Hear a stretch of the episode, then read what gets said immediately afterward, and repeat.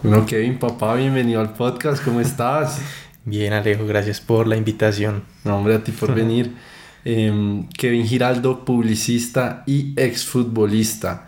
Obviamente te invité porque quisiera ahondar en esta carrera que tú tenías. Siento que puede ser una conversación muy interesante como la visión que tú tienes del fútbol, también lo que nos puedes contar de cómo se vive esta carrera desde adentro y tal vez lo que no se cuenta a menudo lo que ya estos grandes futbolistas no se no pueden contar sobre las cosas que tiene esta carrera. Pero quisiera empezar con ya tú desde chiquito en qué momento se vuelve un hobby a ya verlo como tu, tu, tu proyecto de vida.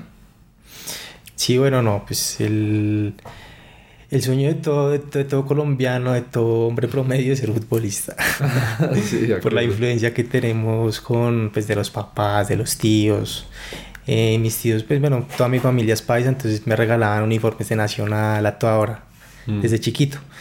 Eh, ¿Tú te criaste en, en, Tierras Paisas o aquí en Bogotá? No, yo me crié acá en Bogotá. Sí, sí, he vivido, bueno, ya después hablaré de eso, pero sí he vivido mucho tiempo en Medellín. Okay. Eh, pero yo me crié acá en Bogotá, ¿sí? Entonces, pues, lo normal. El hincha súper apasionado, súper que muere por el equipo y demás. Y eso lo comprobé, por ejemplo, cuando estuve en Argentina, que ahorita, pues, te comento bien. Y o sea, ya una persona que no sepa de fútbol en Argentina literal se vuelve súper fan. Solo por lo que ve. O sea, ya se vive el fútbol diferente. Uf, total. Total, total. Y entonces, bueno, no, yo de chiquito estuve en escuelas desde los cinco años. Eh, estuve en escuelas como... En escuelas que, ni, que nadie conoce. Pues estuve que en Alejandro Brand, estuve... Eh, Estuve en una de la policía también. Digamos, en, en, épocas de vacaciones siempre me mandaban a, a, escuelas de fútbol. Estuve en el tiempo. ¿En el tiempo? en el tiempo, pues en el periódico que hacían, que hacían varias eh, actividades pues en vacaciones. Y, y, me mandaban allá a fútbol y todo. O sea, yo tenía mis vacaciones recreativas, eran fútbol. Todos los días en el colegio era fútbol. Todo era fútbol, pues porque también aficionado. Y bueno, no, ya... ¿Y siempre fuiste como el mejor? Sí. okay, pues era como el referente. Ya, ya, ya. Como que cuando empezaban el, el año y que mirábamos el, que, el curso que quedara mejor el equipo es que era campeón. okay. y, y sí, pasaba. Digamos, por ejemplo, la mayoría de amigos, pues casi todos, yo los tengo es por el fútbol. Sí. Sí, o sea, porque yo creo que es la forma más fácil de, de socializar con pues, nosotros como hombres muy fácil. Entonces, bueno, yo desde chiquito en escuelas de fútbol, estuve en Santa Fe, estuve en Fortaleza, en Fortaleza siempre estuve un buen tiempo, pero antes de que se convirtiera en Fortaleza Safe, antes era Club Atlético River Plate, la Fortaleza.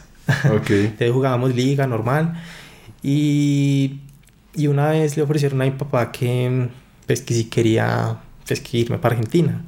¿Pero tú qué edad tenías? Ahí tenía 15 años.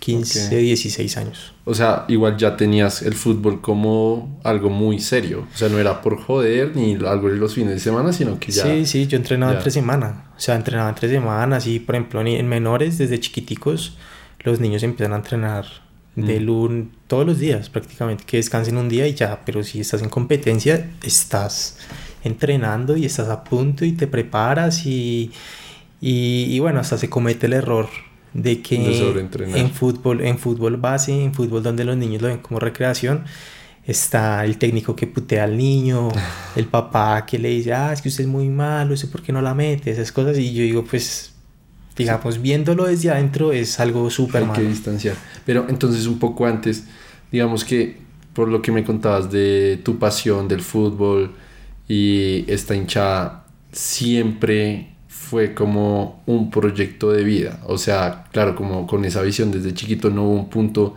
en que decidiste como no, ya, listo, desde ahora lo voy a tomar en serio como mi proyecto de vida, quiero ser esto, entonces me voy a dedicar a esto, como que simplemente seguiste como con el flow de, de lo que venías yendo a entrenar, no sé qué, y, y siempre fue tu horizonte o, o si hubo algún punto. Sí, no, yo sí lo veía como un proyecto de vida. Pero como lo estaba y como lo venía viviendo y porque estaba aquí en equipos de liga y ganábamos y éramos muy buenos, ¿sí me entiendes? Entonces como que uno se empieza a emocionar mucho, ya. Y yo sí lo empecé a ver como un proyecto de vida, entonces cuando le ofrecieron eso a mi papá, que hay, que un señor, eh, pues, lo, o sea, como que lo, lo, lo, que ha pasado, lo que todo el mundo quizás ha vivido, pues muchas personas, en que lo llevan a una Argentina, lo mandan a probar y demás. Entonces, bueno, eh, ahí seguí. O sea, sí fuiste a Argentina. Sí, yo viví un año en Argentina. Ok. Sí, eso fue en el 2012, fue que le apulé el 2012. Ah, no, en el 2011. Fue que, que, pues, que, bueno, conocí a ese señor y me llevó a Cali. Y fuimos a jugar allá, fuimos a jugar en las inferiores como con otros compañeros. Fuimos a jugar eh, con, con las inferiores del Deportivo Cali, con el América y con el Deporte Agua Blanca. Pues ya no existe. Ese equipo ya no existe. Creo que es el Orso Marzo ahorita. Pero, pero sí. Eh, entonces ahí como que era como una preparatoria para irnos para Argentina. Ya. Entonces, no todo es color de rosa. ¿Sí me entiendes? Porque, eh, por ejemplo, ese señor, llegamos a Argentina. Bueno, nos fuimos a Argentina, fue enero del 2012. Pero digamos, ese periodo en Cali antes de Argentina, todo bien. Ah, sí, todo, todo bien. Bueno, y antes cuando yo era chiquito yo viajaba aquí a Argentina, que a Brasil a torneos, pues con las escuelas y eso. Pero bueno, sí, en Argentina, sí... Eh, bueno, estuvimos en Cali, más o menos como en época de fin de año, del 2011, eh, súper bien, todo bien. Después nos fuimos a Argentina en enero. Sí. Y en enero, pues ya que, que el tipo nos iba a llevar a, a probarnos, entonces fuimos a Ferrocarril Oeste, fuimos a, Boca, a Vélez, a un montón de, de, equipos. Y eso no es tan fácil, o sea, la verdad eso no es tan fácil que, hay que entonces llegas y quedas, no. O sea, tengo... Es que te pruebas con otros mil pelados ahí. Sí, obvio, y por ejemplo, la formación de cada país es súper diferente, demasiado diferente. O sea, por ejemplo, en Argentina, desde chiquitico el papá ya lo ve como un producto en bruto, o sea, que hay que explotarlo en forma y, y es difícil, o sea, es difícil, digamos, competir como con esa mentalidad y esa cultura también de la gente como la que se vive acá. Por ejemplo, acá uno ve mucho talento, pero es ese talento de barrio, ¿sí me entiendes? Pero lo que es en Brasil, en Argentina, en Europa, a los niños los empiezan a formar de una forma, eh, pues valga la redundancia, que, que ya los convierten en, en estrellitas. Entonces ya va que el Real Madrid y quiere pagar yo no sé cuántos millones de euros por este niño. Y entonces cuando tenga 18 ya se va para allá, para pa, España. Y esa es la realidad ya. Entonces listo. Eh, fuimos a Ferro eh, con mis amigos y bueno, no quedamos porque llegamos tarde. Normal. Listo. Después eh, nos mandaron a... Nos mandaron a donde fue, a, a Boca. Y no, pues, o sea, en Boca pues iban pelados demasiado buenos, demasiado buenos. Y, no es que uno sea el malo, pero es que ya habían unos que marcaban mucha diferencia. Y entonces cuando, no, cuando nos dicen, bueno, hacen un día de, fútbol, pues que el partido y se ponen a jugar a ti en la posición y muestran 20, 30 minutos lo que tengas. ¿Tú, tú de qué jugabas? Eh, yo ahí jugué de, de volante de marca. Pero, o sea, esa era tu posición natural. Sí, mi, pues, mi posición natural es de lateral. Entonces ah, yo quise que jugar de volante de marca. Porque se supone que en Argentina, en ese momento, o sea, como que cada país tiene una necesidad en el fútbol, ¿no? Acá en Colombia, como que nunca hay laterales izquierdos. de acuerdo. Sí, o sea, como que no, acá en Colombia es súper difícil y nunca se consiguen. O sea, es algo que todos los años ha estado. Que el central zurdo es el, el que siempre llegará. Que el lateral izquierdo es el que llega. Que un volante 10 es escaso y todos a veces por llenar esa necesidad quieren jugar, pero pues no tienen como la condición. Sí. Y listo, normal. Entonces, entonces bueno, ya en Boca nos dijeron, no, muchachos, eh, ya bueno, se acabó la práctica, todo. Y nos dijeron, no, muchachos, ya se acabó. Eh, toca que, que, vayan a otros equipos. Boca es la universidad del fútbol y para llegar a la universidad hay que pasar por el colegio. Y yo, uf, muy teso, pues, ¿cómo nos va a decir eso? Y un compañero que iba con nosotros sí quedó. Ok. Mm, y listo, normal. Entonces él quedó. Entonces él estaba súper feliz porque es, es un caleño. Él, él, es de Rosso. No, la verdad no me volví a hablar con él. No por malo, sino pues porque uno se distancia. O sea, es como que lo que te deja el fútbol. Conoces mucha gente, muchos conocidos, pero bueno, son amigos de momento. De acuerdo. Y, y hace parte pues de la vida del fútbol y demás. O sea, como que tú tienes que hacer tus sacrificios y demás, pero eso es algo más. Entonces, no, entonces como que le dijeron, ah, bueno, eh, vamos a hablar con, bueno, ya a nosotros nos dijeron, ya nos despacharon, nos dijeron, no, no ustedes pues toca que busquen otro equipo y al, y al compañero que un central zurdo le dijeron, pues menos mal le fue súper bien, le dijeron, ah, bueno, eh, queremos hablar con tu representante. Y él decía, ah, bueno, listo. Entonces, bueno, volvimos al apartamento porque allá vivíamos en un apartamento. Estábamos en un apartamento allá en Buenos Aires. Entonces, cuando empieza eh, el señor a decirle, pues el que nos llevó, eh, que no, que yo no voy a negociar nada con, con los de Boca. Y entonces ahí quedó prácticamente manicruzado pues el, compañero. ¿Y por qué el man decía que no iba a negociar? No, pues porque sabe que, que ahí le, le, exigen cosas. O sea, digamos, para el representante le exigen cosas y un jugador no va solo. O sea, tú vas, pero tienes que tener tu representante y todo súper bien en orden. Y el tipo, no, que no, que no. Entonces como que era como con mentiras. Y entonces como que, ah, como que todos ahí en, la, en el apartamento nos empezamos como a decir, no, pero este man, ¿por qué no le, da, pues como que le da la mano a él en, boca, le fue súper bien, lo querían dejar, y era para hacer parte de la, de la, de la cuarta división, de la quinta, creo que era de la quinta, una, una categoría antes de reserva. Sí. Porque allá es primera, reserva, cuarta, quinta, sexta. Yo en ese entonces estaba en sexta. Entonces no, la verdad fue fue muy, muy incómodo, entonces como que, ah, como con otros compañeros nos empezamos como a... A aburrir. A aburrir ¿Les quedaba mucho tiempo ahí en Argentina? No, apenas estábamos en enero, eso era como enero, febrero. O sea, era pleno, pleno, pleno verano. ¿Y por cuánto tiempo planeaban quedarse inicialmente? No, pues la idea era quedar en un equipo y ya quedarnos. Ah, a vivir ahí por siempre. A vivir. ya. Sí, o sea, porque eso pasa, o sea, no es como que no voy a, no voy a, tirar suertes, sino que voy a la fija y ya y me quedo. Sí, pero apenas al inicio se aburrieron de eso. O sea, tuvieron sí, nos, nos, empezamos a dar cuenta, entonces el tipo era muy mentiroso, o sea, como que mucha gente se ha ido con esas mentiras, si me entiendes, Argentina. Eh, y eso han salido de reportes, hasta una vez el Chicho Serna estuvo involucrado en algo así. Okay. Y, y es muy teso porque juegan con la ilusión de, de niños. De niños, sí, exacto. Y de familias, de papás que también tienen la ilusión de que los hijos les vaya bien. De acuerdo. Y entonces, bueno, no. Eh, entonces, como que, ah, yo con un amigo eh, empezamos como a, terminar el colegio en el Instituto River Plate. O sea, yo, yo estudié allá. Ah, es que tú no habías ni terminado el colegio, no, claro. Yo me fui en pleno 11. Ya. Sí, sino que, pues, o sea, la afición a veces uno pequeño no mide las cosas, pero bueno, ya digamos como que todo es un aprendizaje. Y entonces, eh, bueno, nos terminamos, empezamos ya a hacer el colegio, pues para terminar por lo menos 11. Y, listo, normal. Entonces, estando allá, eh, y nos hicimos pues, socios del club. Ah, yo creo que acá tengo, acá el, creo. Vamos a ver si nos lo saqué. Para todos los que nos están escuchando, vayan ya, harán celular en Spotify o vayan a YouTube. Ah, sí, aquí, ahí está, ahí está. Club Atlético River Plate. ¿Se puede mostrar acá? Sí, sí. Bueno, acá está. No, no enfoca. Bueno, sí. Ahí está. Club Atlético River Plate. Sí, entonces ahí como que uno para ser parte, es que es, allá en Argentina es algo totalmente diferente. O sea, tú eres parte de un equipo y eres parte prácticamente de... ¿Cómo te explico? De una empresa. Sí, sí, me entiendes? O sea, o sea, te cuidan desde pelado. Allá la gente, allá la gente que es socia del, de socios del club allá se van los domingos a hacer su asado, mm. pasan así el club familiar, literal, van al estadio, todo, o sea... es que es parte de su identidad. Sí, o sea, ya antes de la religión va el fútbol. en serio, ya el niño, el niño le dice, no, tienes que ser de River o de Boca. Escoge. Pero ya...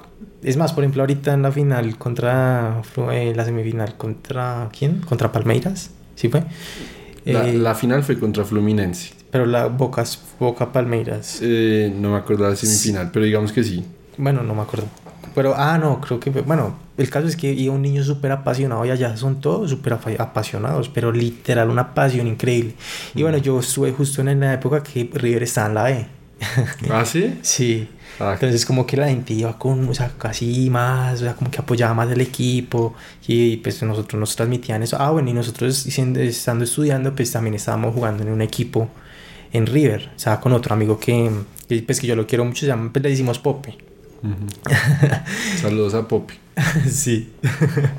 y entonces estábamos los dos y los dos éramos ahí en el equipo, jugamos un torneo internacional también con River, ahí dentro pues de la, de la del, del complejo de River Plate, ¿sí? Sí. Eh, y, y, ya entonces después como que conocimos a una persona que nos ayudó muchísimo, un argentino, que trabajaba con el representante Eric Lamela. Mm. El que ahorita... Está en Tottenham. No, ¿en Sevilla? En el Sevilla. Sí. Está en el Sevilla, entonces el tipo nos ayudó un montón, o sea, como que nos hizo la conexión y, y, por él entramos a Argentino Junior. Mm. Y ya empezó a cambiar mucho la cosa, porque, o sea, como que cambiaron muchas cosas para bien, porque estábamos en un equipo súper bueno, ¿sí? En ese, en ese momento el coordinador de inferiores era Hugo Tocali. Hugo Tocali, eh, ese fue el que, él fue técnico de las elecciones sub-20, que quedó campeón con Messi, como toda esa ah, camada. Entonces, y no, y conocerlo a él, pues, uf, la verdad fue muy bacano porque uno ve que uno tiene esa, esa, esa perspectiva de que el argentino, no, súper creído, mm. pero no, la verdad son muy buenos amigos, muy buenas personas. Es como lo que yo me llevo. Obviamente, pues hay de todo, ¿no? Pero... Sí, obvio Sí, entonces digamos, por ejemplo, en River, pues conocí, pues estudié hasta con el hijo de, de Simeone. Mm, sí. El que, está, el que está en Italia. en la Lazio. Ajá. Y el tipo, un bacán. Ya. Demasiado. Y los hijos también, pues los otros, los hermanitos de él. No hay muchos, o sea, ya uno se encuentra con figuras. Uno veía clase con un man que se llama Tomás, no me acuerdo el apellido. Y el papá había jugado en el Atalanta, en el Udinese, o sea, y el tipo, el, el pelado era hasta italiano.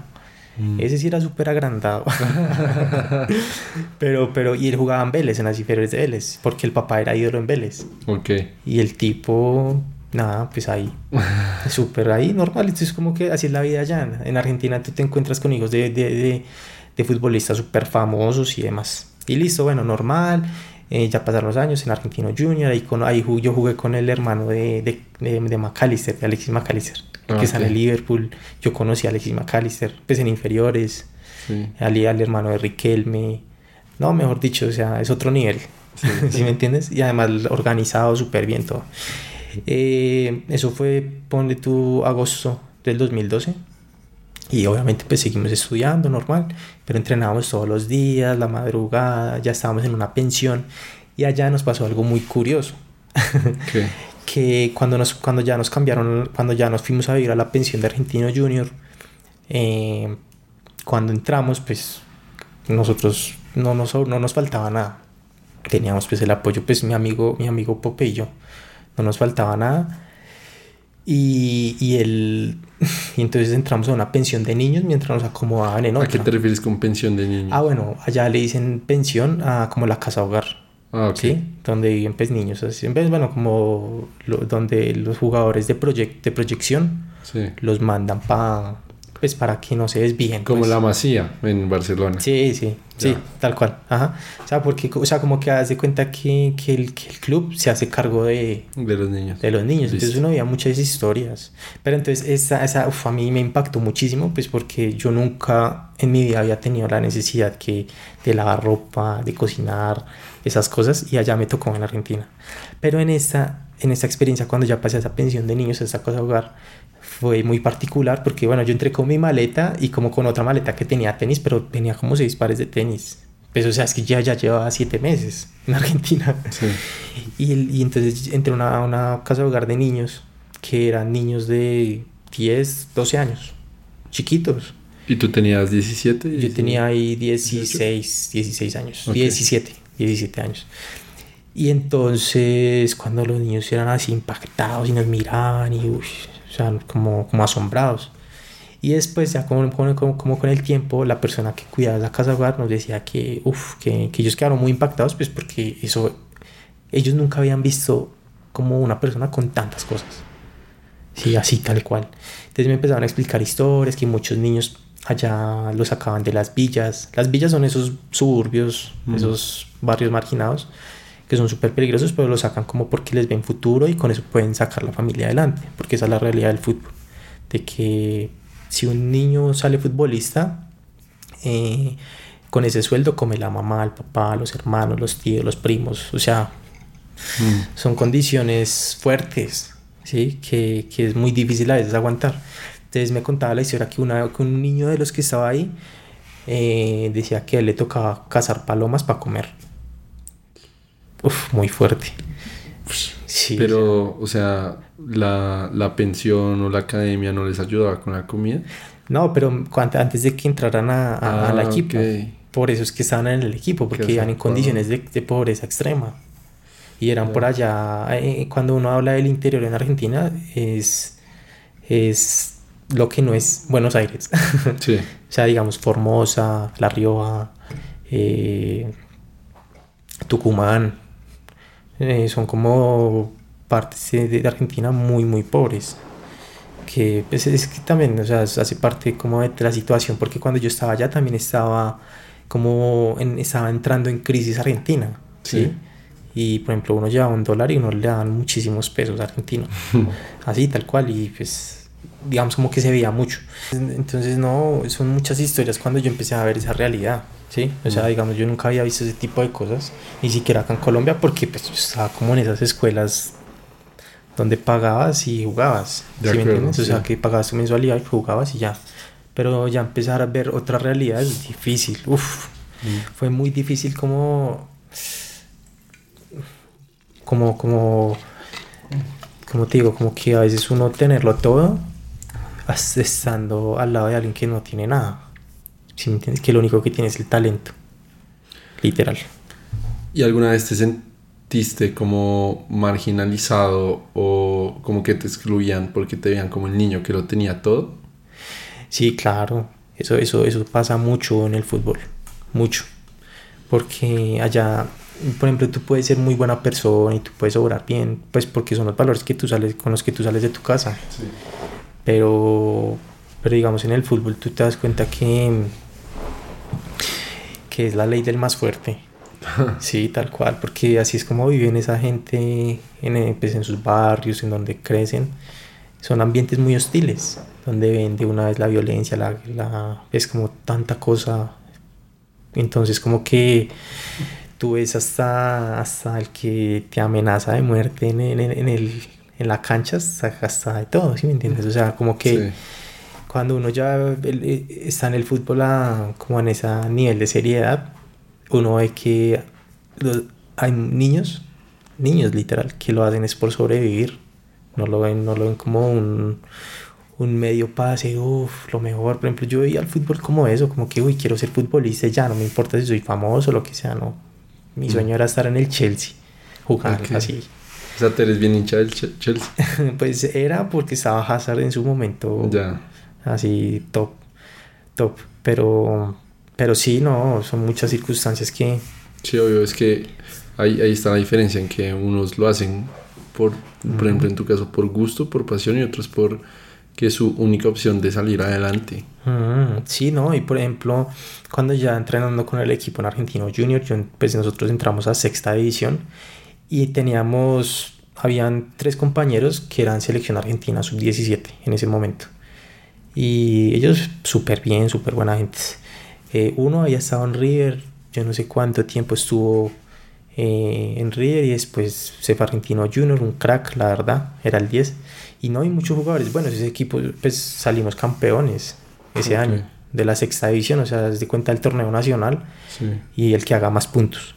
Ese, pues nosotros hicimos más puntos, campeones. Y ahí salieron, ahorita hay muchos jugadores por ejemplo, está el hermano de Alexis McAllister, que mm. creo que está en Rosario Central, pero es que también ellos, el papá era ídolo de Boca y tiene una influencia política, entonces, como, como todo en la vida es de contactos. ya, ya, ya, ok. Entonces también sirve, ¿sí me entiendes? Em, después, ah, bueno, también había uno que, el, que era de Misiones Argentina y también un crack y él jugó, él jugó en España, Jugó en varios, ha jugado en varios equipos en Argentina. Ahorita la verdad no sé. Ah, él jugó en el Málaga. Si no estoy mal. Y así ha pasado con varios jugadores. Por ejemplo, ese 10 que te mencioné ahorita, él estuvo preso. Ush. Sí, todo. O sea, estuvo preso. O sea, como que eso es solo todas las realidades. O sea, como que uno ve unas cosas bien, otras cosas mal. Ok, entonces, muchas cosas. Después de Argentinos Juniors, ¿a dónde fuiste? Entonces ya después en Argentinos Juniors ya nos devolvimos para Colombia, entonces como que... ¿Se devolvieron porque no, no por la Navidad. oportunidades? No, por la Navidad. Nos ah, devolvimos tipo 23 de diciembre. Ya, ya, ya. Y llegamos a pasar la Navidad. Porque veníamos entrenando full, normal, bacano. Y ya, ah, bueno, nos despedimos, nos esperamos en enero, sí, normal. Ah, bueno, está bien. Y estando acá en Colombia, no, nosotros no nos devolvimos, yo no me devolví. Yo dije, no, pues la oportunidad que voy a buscar por allá la busco acá. Porque es que en Argentina era muy teso porque lastimosamente nosotros como colombianos tenemos como ese ese estigma de, de narcotráfico, de las FARC y demás. Mm. Y, y, los, y los técnicos eran así, y que, ay, no, yo no voy a poner a ese guerrillero, a ese de las FARC, yo no sé qué. ¿En serio? Así, o sea, es como lo que toca empezar a vivir. Ya. Si me entiendes, y sin no tener la culpa de nada. Entonces yo llegué obviamente súper desmotivado y yo, ah, qué pereza, ¿no? Mejor llego acá, me pongo a estudiar y yo tenía, pues como que tenía otros planes. ¿sí? O sea, ya te estabas aburriendo de la carrera de futbolista. Sí, sí, porque es que es difícil, o sea, la verdad, eh, para ser futbolista hay que comer mierda y mucha. Mm. Y, y, por ejemplo, yo conocí al hijo del bolillo y él lo tuvo todo, o sea, imagínate el bolillo, la influencia que tiene. Y no, y él mismo dice, una vez hablando con él, él mismo dice, no, es que para ser futbolista hay que comer mierda. Aguantarse, que te puten, que te, que te, te traten mal. No, Dios mío, o sea, son muchas, muchas cosas. Ya, digamos, por ejemplo, cuando ya volví, eh, un amigo también de mi papá le ofreció que, ay, que, que yo, yo, yo, conozco a Juan Carlos Osorio. entonces ahí él tiene un equipo en Medellín, entonces me dijo que fuera, listo, entonces fui, me quedé, quedé en el equipo normal. Y eso ya, eso bueno, fue diciembre y en enero del 2013. Como que listo, fue a, a probarme al equipo allá y no, y de una que okay. empecé a jugar Liga Antioqueña. La liga no es, es una liga regional, ¿sí? Mm. Liga Antioqueña y, y, ya antes ahí como que empecé a jugar, pero ah, yo no estaba muy contento porque ese equipo no me gustaba mucho, veía que no había como una posibilidad de dar un salto mayor. O sea, ¿te, te mandaban mucho a la banca? No, no, no, no, yo era titular, sino que me refiero a como que al no ser un equipo profesional, ya. no había como la ilusión de, de poder ascender. Ya, ya, sí. Entonces como que ah, yo pedí mis papeles y me fui. Me fui de ese equipo, pero yo en ese momento estaba viviendo con mi abuela en Medellín. Okay. Y entonces después también tuve una novia en ese momento y el papá de la novia de mi novia en ese momento tenía un amigo que, que era muy amigo, que es muy amigo del dueño de Envigado, ¿sí? Sí. Y entonces también fui a Envigado, me mandaron, quedé normal, jugué, eso fue primera C. Y ahí sí, uff, empecé a conocer muchas cosas del fútbol colombiano fuertes. Ahora sí, como que cuéntanos aquí sí al detalle, porfa. Sí, no, por ejemplo, yo me di cuenta que pues acá en Colombia hay muchísimo talento, demasiado. En Argentina ti es diferente. En Argentina tú eres el jugador súper físico, que te pega, que es súper de garra, y acá tú eres el jugador exquisito, el que tiene la técnica, pero el jugador perezoso, el que le gusta reclamar, el que le gusta tirarse. Y eso es empezar desde las menores. Yo estaba en Envigado, pues estaba al lado de, del hermanito de Edwin, de Edwin Cardona, eh, en ese momento habían, no, casi todo el equipo era selección Antioquia, la mayoría estaban en selección sub-17, Colombia. o sea, era, era, otro nivel, la verdad. Era otro nivel y, y, los pelados eran demasiado buenos. O sea, cuando yo llegué a Envigado, al mismo tiempo llegó Duan Vergara, el que jugó en América. Y el pelado súper humilde, pero muy bueno. Y de una quedó también. O sea, uno va a pasar muchos cracks, la verdad. Y entonces ahí uno empieza a ver que, uf, que es muy teso porque se manejan ya otros intereses, ¿no? Porque te empiezan que a pedir plata, que, ah, no, y bueno, en un caso extremo que lastimosamente, eh, por ejemplo, cuando entré los primeros meses en Envigado, había un técnico que él veía como el jugador muy bueno, pero que no tenía como los recursos económicos y ya les empezaba a pedir otra cosa. ¿Sí me entiendes? Sí. ¿Qué, ¿Qué, les pedía? No, pues les pedía que les diera pues culito. sí. No, o sea, me río, pero qué, qué terrible, güey. Sí, es horrible. Qué putas. Y eso pasa, o sea, eso pasa. Y eso, y eso como que se aprovechan de la necesidad. O sea, como que ya son cosas que uno de hincha mm. no se imagina nunca, jamás en la vida. ¿Y tú cómo te enteraste de ese entrenador? No, porque el man lo echaron. Y después ya lo, lo sacaron, ¿por qué? Por marica. Y ya después se sabe, sí, no, es que todo se sabe. Por ejemplo, ahí también estaba el, ahí cuando en Envigado estaba el hijo, ve, el papá original de James. James. El papá James. Y él y el señor, ¿no? Pues él alquilaba los, los, los pero, Pero ¿cómo así el papá original de James? Sí, no, pues o sea, el papá, pero el, el biológico, el que abandonó a James. ¿Ah, sí? Sí. No, no sabía que, que, había abandonado a James. Sí, pues porque él es jugador de los 80, 90, la verdad no tengo muy claro, pero fue, era como esa generación que eran súper tomadores, ah, eso, que dejaban hijos tirados, lo que sea. Y él fue, él fue, pues no ídolo, pero fue de los grandes jugadores del Cúcuta, deportivo. Y abandonó a James. Y entonces, pues sí, no, no se hizo responsable y ya como que la mamá se fue a Ibagué y ahí como que creció James. Okay. Y ya, sí. Y no, y entonces ya ahí en Envigado, después eh, a mí mis papás me regalaron un carro. Y cuando me regalaron el carro, eso fue lo peor que me pudieron haber hecho. ¿Por qué? Pues no, no, no, no mal para por uno, sino que ahí me empezaban a hacer el feo en Envigado. Que, ah, no, este, este es rico, que yo no sé qué. Pero normal, yo me la llevaba bien súper bien con los jugadores. Era con los técnicos que ya me la empecé a ir mal. Porque ya me empezaron a, así, como a sacar. Por eso, porque sabían que no me podían pedir plata porque me había mandado el dueño. Y pues me había mandado el dueño y el dueño decía que, pues, que me pusieran de cierta manera y, y, los técnicos no, pues ellos cobran su plata a los representantes de los otros jugadores y yo acabo de poner a uno que, que no me da plata. Sí, Pero alguna vez te dijeron expresamente como págueme y lo pongo. No, no, eso, eso, eso, eso al jugador no se lo dicen, se lo dicen es a la persona que lo lleva. Ok. ¿Sí me entiendes? Entonces, por ejemplo, le, si le decían a mi papá, si le decían a, pues, a personas que me llevaron, que sí, pues que tenía, tocaba pagar. Y, pero a veces no se atrevían, por ejemplo, en Envigado no se atrevían, porque pues era el dueño el que me mandó. Claro. ¿Sí me entiendes? Y, y mm, manejas como el rango que pueden pedir por poner a una persona a un partido o una serie de partidos, como cuánta plata piden. Sí, no, ya mucho más adelante, eh, pues ya tuve una persona que me ayudó un montón y, y él una vez lo llamó un señor. Dice que, ah, Solfito, necesito que, que hable con el flaco Hoyos porque vamos a... Necesito poner un, a, a, un jugador porque necesito que me lo lleven para, para el Mundial Sub-20. Entonces, era un pelado que jugaba en Alianza Petrolera. Estaba jugando, normal, pero le exigían como X cantidad de partidos para llevarlo a la selección Colombia. Y entonces esa, ese representante, ese jugador llamó pues, a la persona que me ayudaba a mí, eh, pues que era una persona del fútbol, fue un jugador profesional. Mm. Y entonces esa persona, esa persona, entonces listo, le dijo, ah, listo, entonces yo la averiguo, listo. Eh, llamó a, a, los técnicos de Alianza, al, técnico, al, al, al asistente, al asistente. Y entonces llega y le dice, ah, no, a Solfito, que eh, por cada partido 8 millones. Para poner a jugar 3 partidos. Es fuerte. Amigos que jugaron en Santa Fe en menores, si llegaban, llegaba el presidente Pastrana y les decía, ah, bueno, usted tiene talento. No, venga, deme 30 y lo pongo a firmar contrato. Así, de frente.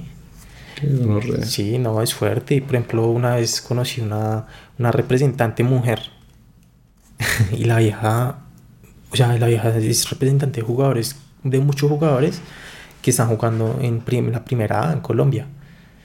Pues, o sea, uno no sabe lo que, lo que pueden llegar a hacer por poner un jugador. Ahí dejo. pero sí, son, no, muchas pero cosas. dame más sustancia, o sea, estamos en el punto álgido del podcast. pero sí, no, o sea, como que se, se, ven muchas cosas, muchas cosas fuertes que, que, por ejemplo, yo estuve en Tigres y en esa época en Tigres ahí me mandaron unas personas que tenían una influencia gigante en Santa Fe, eran los dueños de Santa Fe, pues son los dueños de Santa Fe. Y, ese, y esa persona llega y habla por mí y le dice a, al, al, presidente de, de, Tigres en ese momento, ah, no, que, me ponga ese pelado. O sea, a mí. Y listo, normal, eso fue un día y al otro día, listo, iba para hacer exámenes médicos, para, para ya firmar contrato y todo. Y cuando llega el técnico Botner, el que es ahorita nacional, me dice, no, Hiraldo, eh, no, no, no, ah, sepa que, ¿para qué le dice a don Miguel que hable con don Edgar? Ahí se tiró todo. Porque yo ya venía jugando en Tigres, bueno, me adelanté un poquito la historia, pero entonces son como lo que uno ve. Entonces me dijeron... Pero, pero no, termina la historia. No, no, sí, pues como para terminar esto. Eh, llegué y me dice, no, se, se, se, tiró todo lo de lo que veníamos haciendo. Y es que es verdad, o sea, el man me ponía en todos los entrenos en Tigres y me tenían en cuenta en todo. O sea, yo dije, no, pucha, ya acá yo juego todos los partidos profesionales y con los contactos pues que, que hay, me pues, juego, ¿sí me entiendes? Y, y, y, llega y me dice, no, ah, es que Don Edgar le dio mucha raya que que, que, don Miguel le dijera, porque don Miguel es el dueño del, del es el hermano del dueño de Santa Fe. ¿sí? Eh, y entonces el tipo, no, súper bravo, entonces bueno, no me hicieron los exámenes médicos, solamente para mí eso fue un baldado de agua fría impresionante. Yo dije, no, ya no, ya acá, acá, ya no, no hay más, no hay más. Porque es que venía aguantando mucho. Sí, sí, sí. Pero no, no, discúlpame, no entendí bien ese problema. ¿Qué pasó? Eh, no, espera. lo que pasa es que entonces después me contó la persona que me llevó, me dijo, no, es que vea, o sea, no lo dejaron porque el Tigres es del dueño de Santa Fe. Y en Tigres están recibiendo plata del clan del Golfo. Y están llevando puros pelados de, de, Urabá. Entonces tienen que ponerle a los de Urabá. Pero cuando se dé cuenta el dueño que está recibiendo plata, plata del plan del Golfo, del clan del Golfo, ahí se meten en problemas que son, es plata caliente. Entonces yo dije, uff, muy fuerte, muy fuerte porque, por ejemplo, o sea, uno un pelado pesado, yo uno, uno sano, de nada, o sea, de, de, nada de eso, y uno prácticamente siendo la carne de cañón de problemas hasta de narcotráfico. Y yo dije, no, muy bravo eso. Y eso es la realidad del fútbol. Por ejemplo, yo estuve en hice una pretemporada en Patriotas también. Entonces, bueno, estábamos ahí haciendo la pretemporada. Llegó un mexicano o Aldo Luna, llegó de Tigres de México. Y llega y me dice, ah, bueno, entonces estábamos trotando, haciendo un calentamiento normal, y entonces él nos, nos empezó a contar historias. Y él decía que cuando Tigres volvió, ah, cuando jugó la final de la Libertadores con River Plate, mm. después de haber subido de la B, que eso fue como en el 2000. Sí, Tigres de México. Sí, Tigres de México. Que habían ganado justo el partido de ida, había ganado Tigres. Mm. En el partido de vuelta ganó River como ganó River. Pero fue porque, porque les ofrecieron plata a los jugadores y tenían que dejarse ganar. ¿En serio? Les dieron a cada uno de a Cartier, les dieron de a 10 mil dólares y ya. Y se dejaron ganar. ¿Pero eso quién fue que te, lo contó? Eso lo contó el mexicano, el jugador de Tigres que venía a Patriotas. O sea, se dejaron ganar y dije, no, que, o sea, yo dije, qué mierda, el fútbol ya está todo listo. ¿Sí me entiendes? Por ejemplo, en los casos de corrupción de la FIFA, pues, uno de hincha dice, uy, no, qué lindo, el Real Madrid es el mejor, pero uno no sabe qué es lo que hay por detrás, las platas, ¿ves? Y entonces, bueno, volviendo un poco, eh, bueno, yo estuve en Envigado, salí en Envigado porque me odiaban los técnicos porque no podían dar a hacerme nada, no podían pedirme nada y tenía carro. Todo mal. Entonces ya después estuve en Águilas, eh, jugué sub-20, súper bien, jugué ahí en la profesional, eh, o sea, la verdad fue súper bacano. Eh, me subían, jugaban a las 20, me subían, o sea, que era como así. Y entrenaba siempre con la profesional. Entonces fue la verdad súper bacano, fue una experiencia súper bacana, fue, cogí mucho ritmo. Y ya después como que se acabó un año, se acabó el contrato. No, no se acabó el contrato, se acabó un año. Y llega el, el dueño del equipo. Ah, no, ya, se toca que busquen equipo, así, a todos los sub-20. Y nosotros quedamos así, o sea, muy teso, porque... Sí, o sea, muy, muy frío. Nos mandó a volar. Entonces, por ejemplo, cuando yo estrenaba la profesional, yo, yo conocí pues a, a muchos jugadores y, y, entre ellos pues a Rick el que ahorita está en el Medellín. El man un crack, pero crack, o sea, súper técnico, como, o sea, futbolista muy bueno. Pero como persona, muy, muy buena persona también. Un poco serio, pero buena. buena. él llegaba y me decía, no, me decía, no, ok, sabe que busque otro equipo, acá usted no va a tener oportunidades, sí, o sea, como de, de, de, de jugar. Y entonces me contó la historia de él, me dijo que él en medio de esa, pues no desesperación, sino como que le, le salió una oportunidad para irse a jugar, para probarse en Olimpo, Olimpo de Argentina. Y listo, normal, lo iban a dejar, total, tenía los papeles en Águilas, entonces él fue a pedirle los papeles a, al dueño de Águilas. Entonces le dijo, ah, bueno, yo le doy los papeles y me da un millón de dólares. Así. Ah, entonces obviamente Olimpo no iba a pagar un millón de dólares por, por eso. ¿Sí me entiendes? Otra historia es que había un jugador, eh, Carlos Arboleda, un, lateral derecho, que ya ahorita volvió a Águilas, pero jugó en Santa Fe, jugó en en Equidad. Y entonces él una vez cuando estaba cuando estaba Leonel Álvarez en el Cali, había pedido arboleda para el Cali, ya tenía los tiquetes, todo listo. Y listo, normal. Se había acabado un partido y, ya Arboleda se iba para, para Cali, para presentarse al Cali. Y cuando llega, le dice el dueño del equipo, le dice, ah, listo, le, le, dicen Quintanita. Ah, listo, Quintanita, si quiere irse, pues vaya y negocie con Mateo. Así le dijo. Entonces pues él quedó confundido y que, quién es Mateo. Y Mateo era un dueño de la oficina de Envigado. Así, o sea, el man, ¿por qué? Porque el man había negociado el pase de, de Arboleda, se lo había dado a Mateo. Porque a, apostando. No, a, un duro, pues, a un malo, pues. Ah, a, uno de la oficina, de la oficina de Envigado. Ya.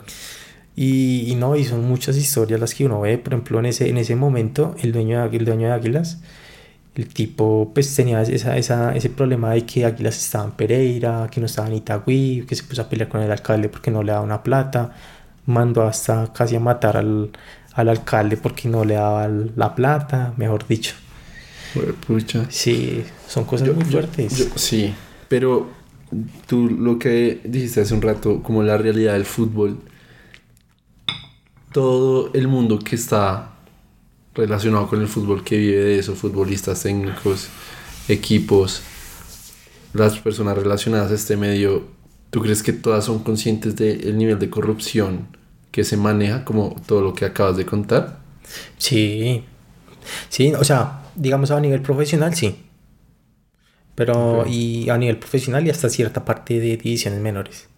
Pero una persona que, que va como por la ilusión de que el hijo juega mucho, de que es un crack, Nunca se iba a imaginar que le van a pedir plata. ¿Sí me entiendes? Ya va a ser por mérito. Si fuera por mérito, Colombia ya se hubiera ganado cinco mundiales. De verdad. Sino que es muy difícil. Es muy difícil porque, o sea, digamos, donde hay plata siempre hay corrupción. ¿Ves? Y más donde se, se mueven tantas emociones, tantas cosas.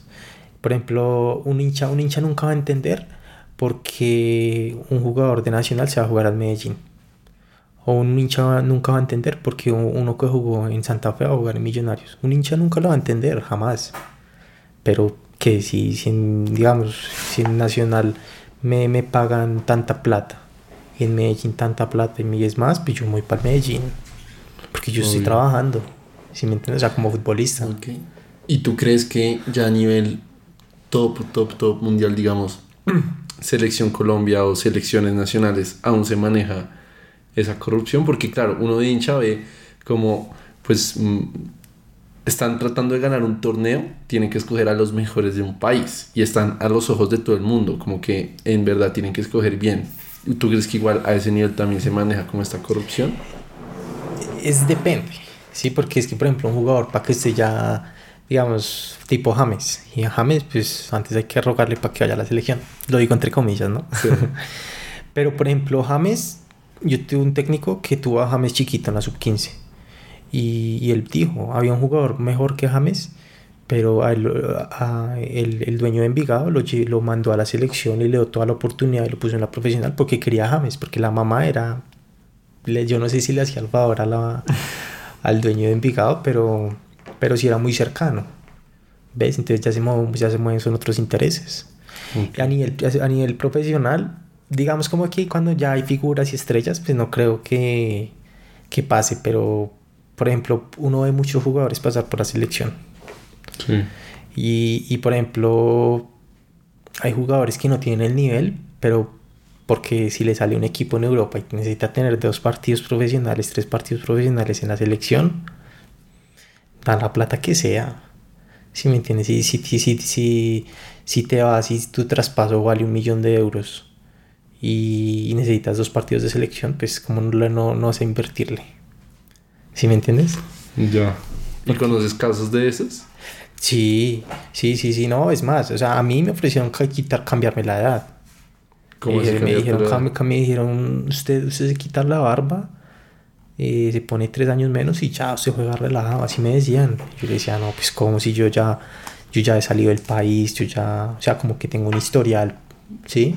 Eh, digamos como pero, pero para qué querían cambiarte la edad para jugar en un sub 20 sí para jugar en un sub 20 y, y, para ya digamos como que más fácil entre comillas jugar profesional. Porque a veces con el tiempo acá en Colombia se maneja que cuando tú ya llegas a los 20 ya estás viejo ya estás viejo. O sea como que ya te dejo el bus y chao porque acá en Colombia no hay divisiones profesionales solo está la, la primera y la primera B es como en otros países que está la primera segunda tercera, cuarta, quinta, sexta, sí. Muchísimas. Y son divisiones profesionales de ascenso, avaladas por las ligas nacionales. O sea, digamos como, como la I mayor. Ok. Pero acá no. Acá, por ejemplo, el jugador se... Es más, yo tuve, yo tuve, muchos compañeros que eran, con, digamos, con la de sub-20 supuestamente y tenían 5 años más. Al hablar todo esto en este podcast, ¿no te da un poco de, de miedo como decir esto como, no sé, que alguien se enoje al ver estos clips? ¿O, o sientes que esto en verdad ya lo sabe todo el mundo? ¿O, o, qué? No, esa es la realidad. ¿Esa es la realidad? Sí. O sea, es que lo que yo te decía una vez, el fútbol tiene dos caras. Sí. Como lo vive el hincha como, lo que, como el que lo vive el de adentro, el que está en el medio. al Pero es que por eso, ese de adentro nos, usualmente no sale a hablar de cómo son las cosas. Pues a veces sí. Ok. A veces sí. Y hay gente que lo ha denunciado y se ha visto. Sí. Pero es muy normal. O sea, digamos como que tú hablas con gente que, que ha jugado profesional y no. Y te va a decir, ay, no, por la rosca. Pero ¿cuál rosca? ¿Por dónde viene la rosca? ¿Sí me entiendes? Y, y, sí, normal. Puede que haya gente mejor que, que uno, normal. Mm. Pero, o sea, en el fútbol, en el fútbol llega, es, o sea, es una lotería literal. Pero entonces tú ya pasando por tantos equipos tan mamados de estas situaciones corruptas como lo, lo, he notado, ¿cómo por qué seguías y cómo fue que llegaste a España? Sí, sí, es que lo de España fue porque, eh, bueno, yo venía y estaba en Tigres en ese momento. Entonces como que justo me habían sacado de Tigres por lo que conté ahorita. Sí, que el man llegó y dijo, bueno, vemos, consigan equipo. Sí, no, no, no, eso fue en Águilas. El de Tigres fue mm. porque, porque había relaciones ahí con, pues, con gente muy maluca. Con el del gol. Sí. Y entonces... ¿Te, molestaría repetir eso? O sea, es que siento que, que no quedó tan claro. Pues, o sea, si, si, no te da... No, no, no. Eh, o sea, yo estaba en Tigres, yo estaba en la sub-23, ¿sí? Sí. Yo venía de Llaneros, porque estuve en Llaneros. Es que yo estuve en muchos equipos. sí. y estuve en Valledupar también, estuve en Perú, en el Sport Boys que siento que eso es algo que no se aprecia tanto actualmente del futbolista, de la persona que quiere hacer su carrera de futbolista, porque de pronto, no sé, ven a Messi y dicen, uff, qué chimba viajar chiquito a Barcelona, no sé qué, hacer su carrera allá, volverse ídolo, no sé qué, pero ese es el 0.001% de los casos, el otro por ciento, pues puede ser como tú, que les toca ir hasta el culo del mundo que es que jugar en Llaneros, otros seis meses en Valledupar, otros seis meses en la Amazonía, yo qué putas voy a saber, alejados de su familia, siempre cambiando de ambiente, de personas, de clima, de contexto, mm. rebuscándosela para que ni, siquiera lo metan. Sí, no, total. Por ejemplo, yo, yo, yo viví con, con, el, con el arquero del América, con Soto. Mm. Viví en Llaneros, en Villavicencio, perdón. Y el, entonces allá nos metieron en un, en, una, en un hotel que ni siquiera nos dejaban prender el aire acondicionado que porque comía mucha luz. no, era horrible. Y entonces él decía, no, si yo, cuando tenga hijos no les voy a decir que jueguen fútbol. Me decía él. Pues porque, o sea, es eso lo que tú dices, o sea, como que, o sea, nada es fácil en la vida, yo sé. Y todo hay que hacer sacrificios, pues que ya eso es pasado. ¿Sí me entiendes? Sí, no prender el aire. Sí, ¿no? Y, muchas cosas. O sea, que te puteen porque, porque hice un balón, un pase mal. Pues, y entonces es lo que yo critico de, los técnicos que son. Eh, que tienen divisiones de niños. ¿Cómo vas a putear a un niño de 11 años? Le vas, a, a gritar, que yo no sé qué. Cuando deberías ver lo que el niño se está divirtiendo y que tiene y está aprendiendo. Es formación. ¿Ves? Mm. Es eso, pero, o sea. Si, si pierden, bueno, ya, ¿qué se puede hacer? Ok. Sí, ¿me entiendes? Sí, sí, bueno, hay que ganar, hay que ser competitivos, pero tú no puedes dañarle prácticamente la vida emocional a un niño de 10 años porque entregó un balón mal o porque se va a meter un gol. O sea, es un niño, ¿ves? y, y, es un juego, o sea, es que, ¿cuál es la probabilidad de ganar? Muy, muy bajita, ¿sí me entiendes? A menos de que, es más, hasta en el fútbol nada está escrito. ¿Ves? O sea, muchos creían que, que Millos iba a ganar ahorita. El, el, fin de semana, el, cuando ganó con la, Copa Colombia. La final, sí. Y, y ganó Nacional, teniendo un, un, equipo peor. ¿Ves? O sea, nada está escrito. Y entonces, eh, por, por, lo que es un juego. Y entonces, sí, no. Eh, son muchos los intereses que se manejan en el fútbol. Y por ejemplo, en el tema de Tigres, por ejemplo, yo tuve tenía compañeros, llegábamos al camerino después de un entreno y entonces era así aburrido, pensando como que no, que no sabe sin saber qué hacer, porque no tenía plata, no pagaban como al tercer mes, o sea, siempre se atrasaban con quincenas. Y, y el tipo tenía una niña por allá en Cali y estaba enfermita y no tenía un peso para mandarle plata. Entonces uno dice, eso es lo que la gente no ve. ¿Sí me mm. entiendes? Es como las situaciones tan duras que que le toca pasar a un futbolista que si al estrellato llegará uno de 100 o uno de, de, mil. De uno en un millón. Sí. es verdad, porque, por ejemplo, muchos Luis Díaz pueden haber acá en el país. Y me consta porque yo juego eh, torneos donde hay fútbol, hay muchos futbolistas que se quedan sin equipo y juegan como esos torneos como semiprofesionales, pero haz de cuenta que es como una primera C, una, o sea, divisiones que son jugadores muy buenos, demasiado buenos, que uno dice, que pesar que, que de pronto ellos teniendo la ilusión de salir adelante con el fútbol no se les da, ¿por qué no? Pero ibas a volver a contar tu situación con Tigres. Y entonces en Tigres eh, yo había llegado, yo venía a entrenar con la sub-23, me ponían en la profesional, el técnico me, me, me, estaba poniendo pues en los entrenos, ¿sí? Mm. Me ponía en la, en la, formación titular y demás. Entonces ya cuando empezó el segundo semestre, el segundo semestre del 2017, del 2017. Eh, bueno, fui normal, que ah, presenté para los exámenes médicos, listo, súper contento, claro, pues, o sea, llegué listo, no, acá fue. O sea, estaba, estaba casi hecho de que ibas a jugar en primera de Tigres. Sí, pero ya con un contrato profesional. ¿Y Tigres estaba en primera o en segunda? No, ahí estaba en primera división. Ok, entonces sí tú con la ilusión de jugar en primera. En primera, claro. Ya. Y claro, no, uno es súper contento, súper emocionado. Y cuando pasa lo que te digo, la persona que me ayudaba habló con el presidente, con el de Tigres, y, y llega el técnico y me dice, sea, y como que llega y me dice, no, no, no, Giraldo, ¿usted por qué manda a don Miguel a que hable con don Edgar? Usted no... Eh, ah, eso fue un problema, así me decía. Y yo no entendía nada, nada, nada, nada. Entonces, bueno, el caso es que yo me fui, no presenté los exámenes médicos, súper aburrido, mejor dicho. Y ya después fue que me contaron que había un problema por otro lado. Que, si me entiendes, que recibían platas por otro lado, que el dueño no sabía y que eso no se podía hacer. Y a la final, pues yo decía, la carne de cañón soy yo. ya. ¿Sí me entiendes? O sea, como que entre ellos había, iban a haber un problema y, la culpa, digamos, la iba a tener yo porque prácticamente por mi culpa fue que se dieron cuenta. O sea, no que había muchas cosas por detrás. Y, y eso es lo que todo el mundo, o sea, que juega fútbol y todo eso, se dan cuenta de que, o sea, ese es el pan de cada día, ¿sí me entiendes? O sea, en, el, en la B, en la B llega un técnico nuevo y puede echar 20 jugadores de tacazo y traerlos de él, en equipos así. Y, y, una nómina de la B no cuesta más de 20 millones, o sea, son 25 jugadores, a cada uno le pagas el mínimo y ya, chao. y, y, te retrasan con darte el sueldo cada mes. O sea, es una situación muy diferente a lo que la gente dice, uy, no, se va para Italia y ya se va a ganar yo no sé cuántos millones de, de, de, dólares, de euros. Lastimosamente eso no es así.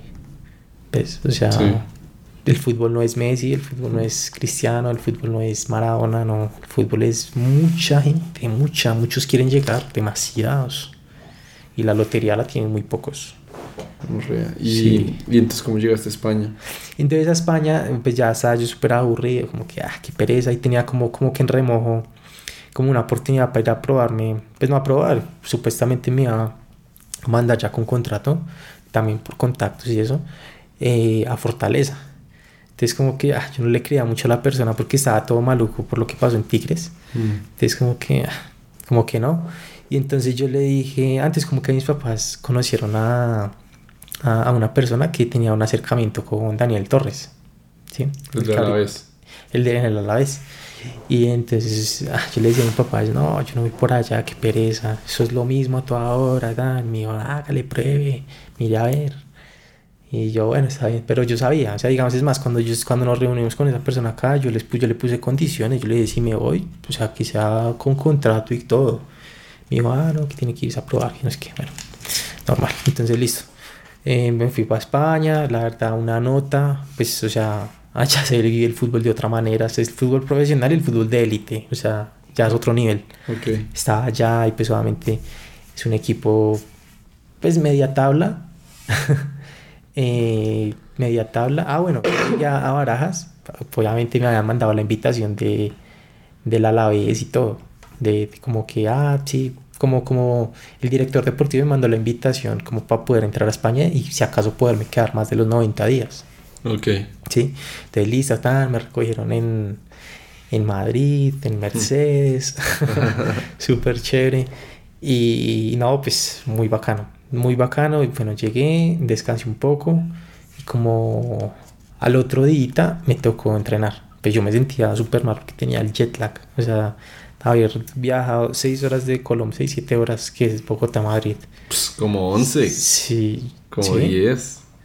El caso es que es un viaje horrible. Y justo que viaje de noche y ahí atrás había un man que, que roncaba con una moto toda dañada. horrible, o sea, no descansé nada. Y, y, llegué, llegué a España y, y, de Madrid a Vitoria eran 6 horas en carro. Mm súper cansado. Entonces, bueno, llegué normal, me recibieron súper bien. Eh, la verdad, una nota, pues tenía como, como esa sensación de que nunca había. Eh, me había relacionado con españoles. Mm. Y, todo el mundo me decía, no, son súper serios, que no sé qué. Y bueno, normal, pues como que yo tenía la experiencia de haber pasado por muchos equipos y uno se adapta, ¿sí? como que uno se adapta y como que tampoco uno se pone a poner condiciones de entrada con los compañeros, sino que pues uno se va dejando llevar. Entonces, bueno, el primer día de entreno, normal, pues súper cansado, súper bien, todos buena gente, me recibieron súper bien. Ahí estaba en el equipo filial. El filial está el, el, primer equipo y el filial es el que juega, está, en ese momento jugaba en cuarta división. En España es que, por ejemplo, si el equipo está en la liga, en el primer, el primer equipo está en, la primera división y si, y si el segundo equipo, que es la filial, eh, asciende, asciende, digamos, a primera, se tiene que quedar en segunda, porque no pueden estar los dos juntos. Eso es lo que pasa con el Barcelona, con, con el Atlético de Madrid, con, el, con el Real Madrid, que siempre se quedan ahí en la B. Y entonces esos equipos los usan como para foguear a los a los de la cantera. Entonces, por ejemplo, yo estaba ahí en ese equipo, no estaba como por decir, en la sub-23 en la reserva. Mm. Y no, eso es otro nivel. Pues yo la verdad pensé que era diferente. O sea, que, ay, no, que no va a haber corrupción, que no sé qué, pero allá se ve de una forma más sutil. Ok.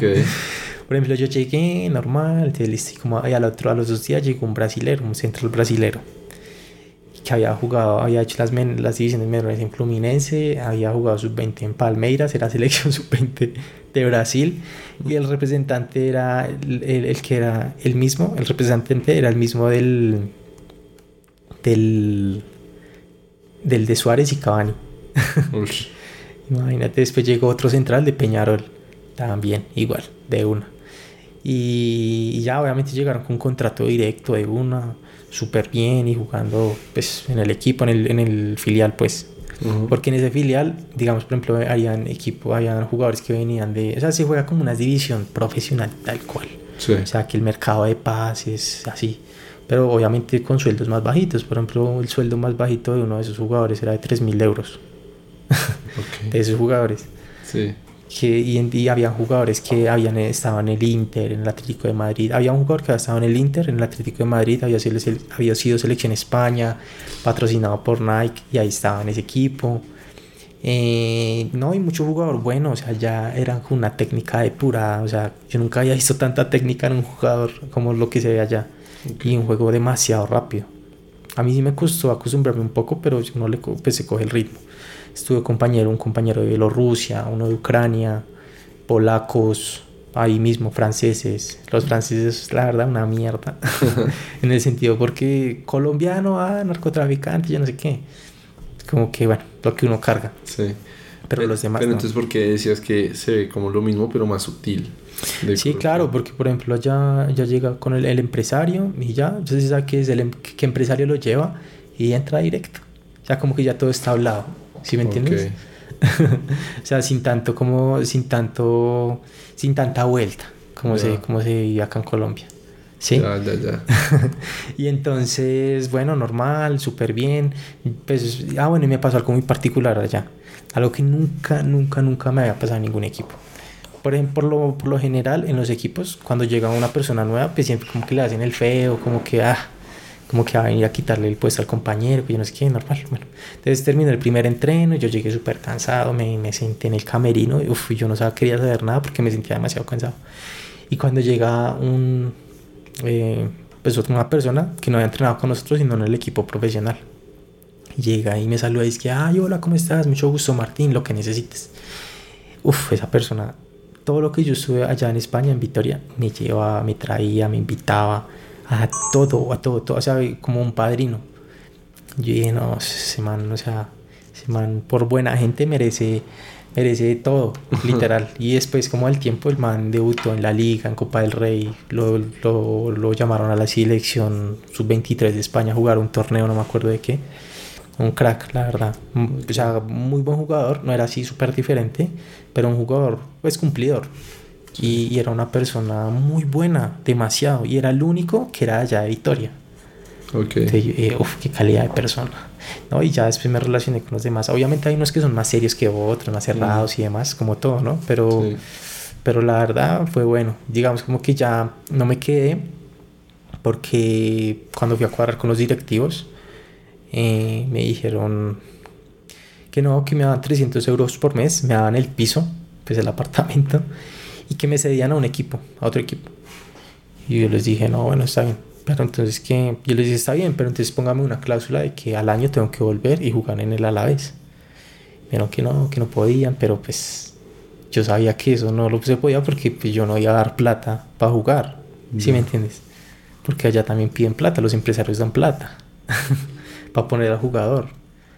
Por ejemplo, en el fútbol profesional acá hay, en Colombia, eh, hay, hay, jugadores que, que, pueden dar un porcentaje de su sueldo al, al, al técnico, ¿sí me entiendes? Y con eso juegan. Es como tú tienes un negocio y tienes que invertirle. Para tú ganar y mostrarte, tienes que invertir. Okay. ¿Ves? Hay jugadores que les dan, ah, profe, no, yo gano 60 millones, yo le doy el 5%. Para que me ponga a jugar. ¿Ves? Entonces te aburriste de toda esa situación y te volviste. Sí, no, yo me aburrí, yo me aburrí. Fue horrible porque ah, como que yo ya me sentía súper desilusionado, como que, como que sentía que no nada había valido, la pena. Justo eh, había terminado con, una, con mi, mi, primera novia. No, o sea, todo mal. Y ella me ha terminado que no, que es que yo no me aguanto ese ritmo, que esté viajando, que no sé qué. Y yo, ah, bueno, obviamente la tusa horrible. No, se juntó todo. Sí, no, se juntó todo, literal. Y ya ahí como que decidí volver. Eh, cuando entonces, bueno, me quedé unos días en Madrid, ya volví a Colombia. Y no, y no, pues no fue fácil. Yo no era capaz ni siquiera de ver, de ver fútbol. No era capaz ni siquiera de ver fútbol. Ni partidos, porque me daba muy duro. Me daba mucha nostalgia. Me invitaban a jugar, yo iba a jugar, obviamente.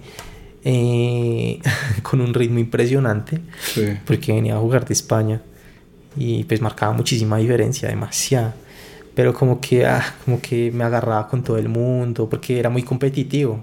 o sea, como que no, era una recocha y, y, así, porque era como ese ambiente en el que yo estaba metido, ¿sí? Porque, por ejemplo, en el fútbol profesional, eh, o sea, literal, tú vas por el balón y vas con el puño arriba, ¿sí me entiendes? O sea, mm. con toda.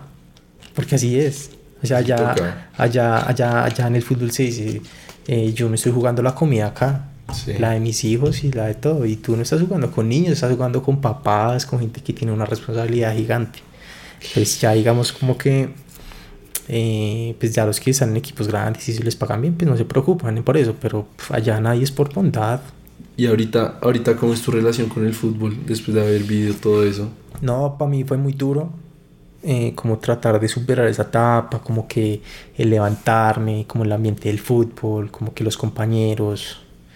Fue muy duro, muy duro porque era, una, era un estilo de vida totalmente diferente. Y ahorita, eh, no, pues bien, ya digamos lo veo como un hobby. Pues si juego fútbol, eh, no digo qué nivel, pero sí con equipos que juegan torneos buenos. Digamos, por ejemplo, hoy en día está muy de moda que la Copa Trinche, que son como torneos de barrio, si me entiendes que han cogido mucha fuerza y mucha, sí.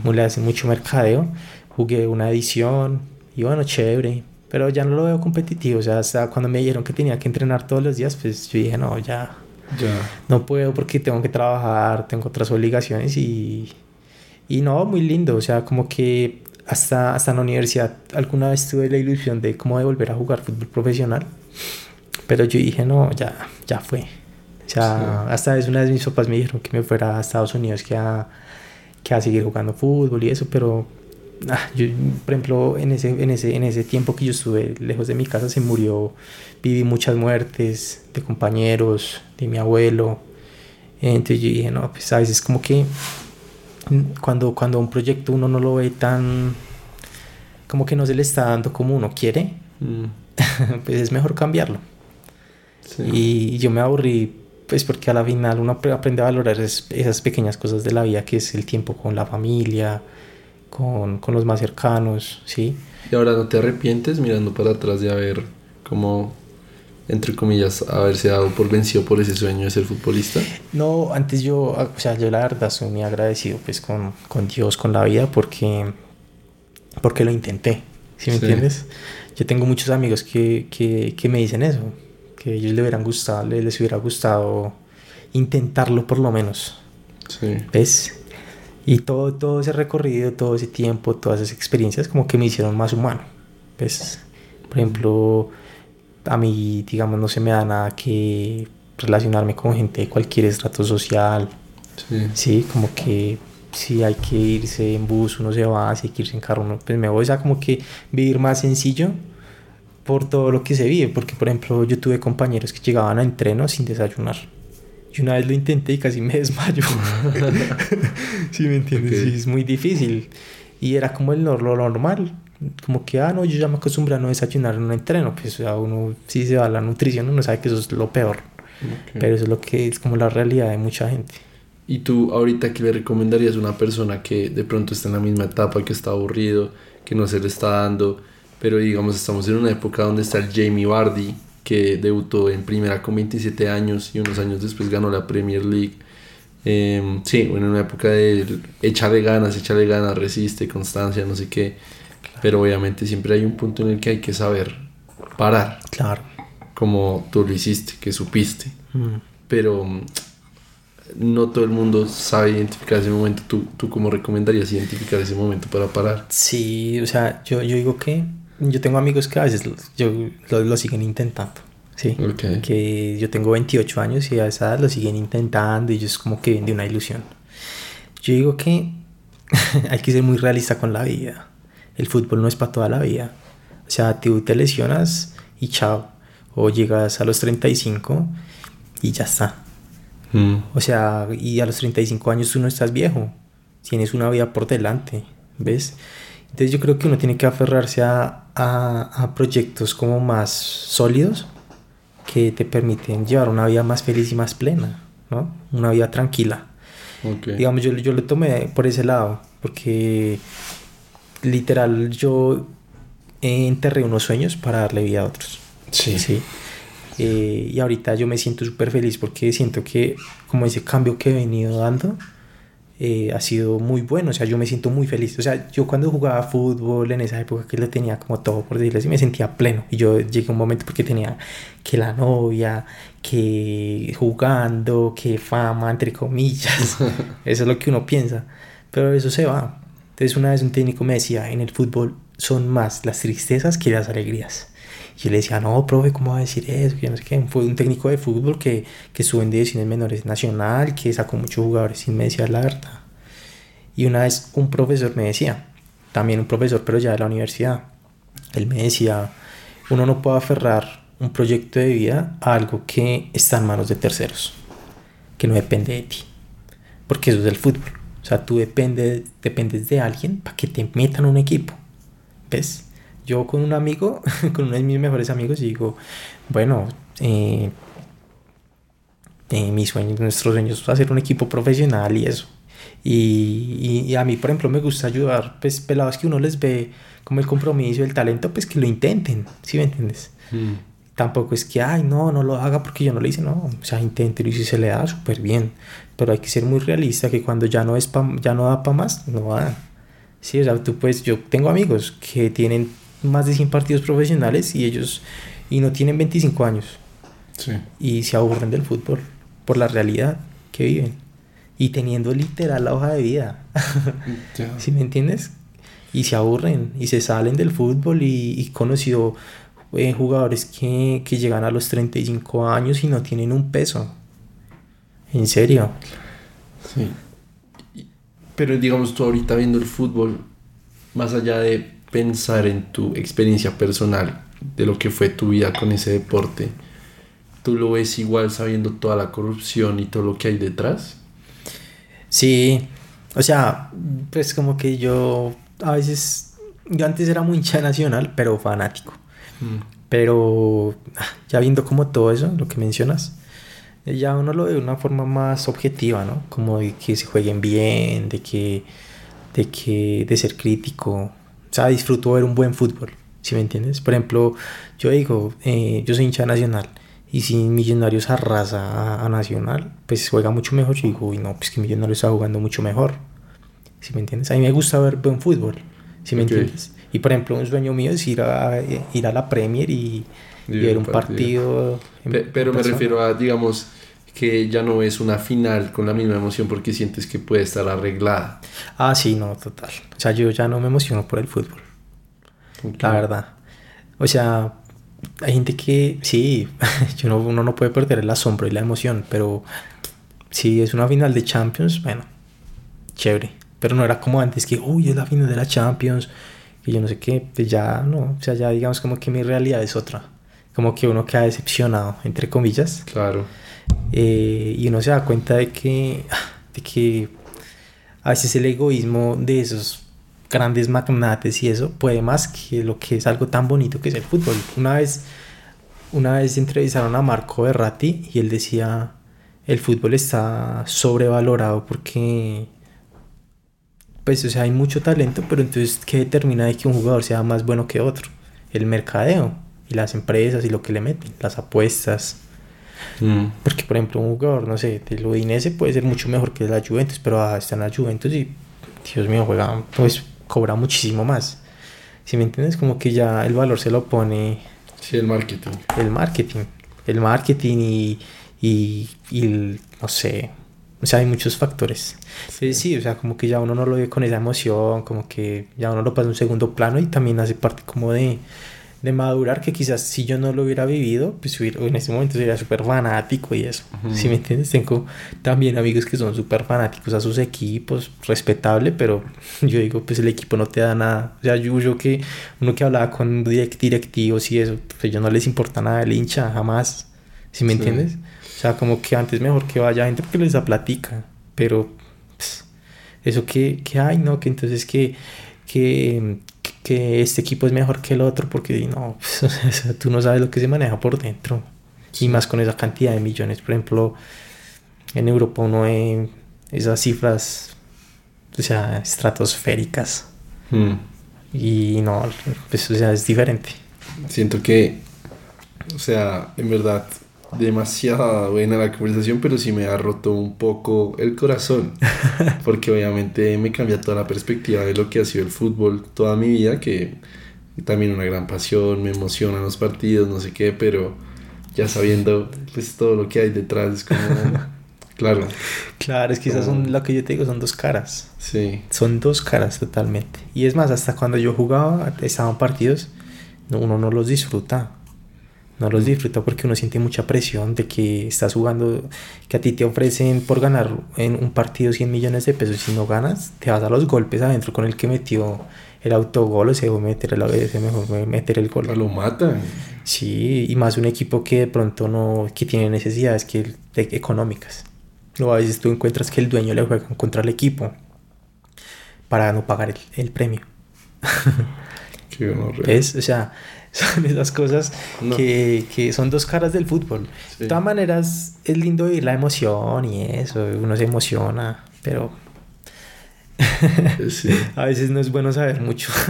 de acuerdo, de acuerdo. Le voy a decir a un par de amigos que no escuchen este podcast. sí. Para que, para que sigan felices. Sí, sí, sí. A veces no, no, no es bueno eso, saber mucho porque uno se enfrenta a muchas realidades, ¿no? O sea, es como que el que busca encuentra Sí. Sí, así tal cual. Y, pero es lindo, o sea, también lindo porque el fútbol te deja muy buenos amigos. Mm. Eh, lo que te decía al principio, eh, es, el fútbol es lo que me ha dejado más amigos. Eh, no sé, se comparten muchas cosas que, que, quizás con otras actividades no se pueden hacer. Obvio. Mm. Kevin, muchísimas gracias por haber contado todo esto, por haber venido. No sé si tienes un mensaje final para la audiencia. Eh, no, pues que, que, que es bueno vivir pues como esas pasiones, pero no esas al 100 porque a veces uno no sabe em, como lo que, lo que está en juego, ¿no? O sea, lo, como los intereses que hay ocultos. Sí. Pero, pero no, hay que disfrutarlo, o sea, tampoco es que todo es malo, hay que verlo también como algo muy muy tranquilo, planes tranquilos. Pues digamos, ya la violencia que se ha, se ha metido, digamos, como que en esas diferencias de que tú eres de un equipo y el otro, pues yo creo que no van. ¿sí? Obvio. Digamos, como que lo lindo, lo lindo del fútbol es, es ver que jueguen bien. ¿sí? Independientemente de que, ay, que este equipo gane o no. Yo, por ejemplo, le hago fuerza a mis amigos que están en equipos chicos, en equipos grandes, ojalá ganen. Porque viví con ellos, sé quiénes son y sé lo que viven. Mm. Pero pero todo, todo tiene un interés, ¿sí? No es fácil, pero no es fácil entenderlo, pero creo que hay cosas más importantes en la vida. De acuerdo. y no, y muchas gracias por la invitación también. hombre, o sea, la verdad, estoy un poquito cagado de quién pueda escuchar esto, a quién vamos a enojar. sí, es de discusión, pero de todas maneras hay que vivirlo y ser como que eh, el crítico del fútbol, que, te, que, te, ayuda a tener un, ojo más agudo. Y, y, nada, pues hay que disfrutarlo también. De acuerdo. Bueno. otra vez muchísimas gracias a todos los distintos y distintas que nos escucharon. Espero que todos los futboleros no les haya roto un poquito el corazón esta charla, que sigan viendo el fútbol con la misma pasión, de pronto un poco más críticos, pero que lo sigan disfrutando. Em, nos vemos en el siguiente episodio. Chao, chao.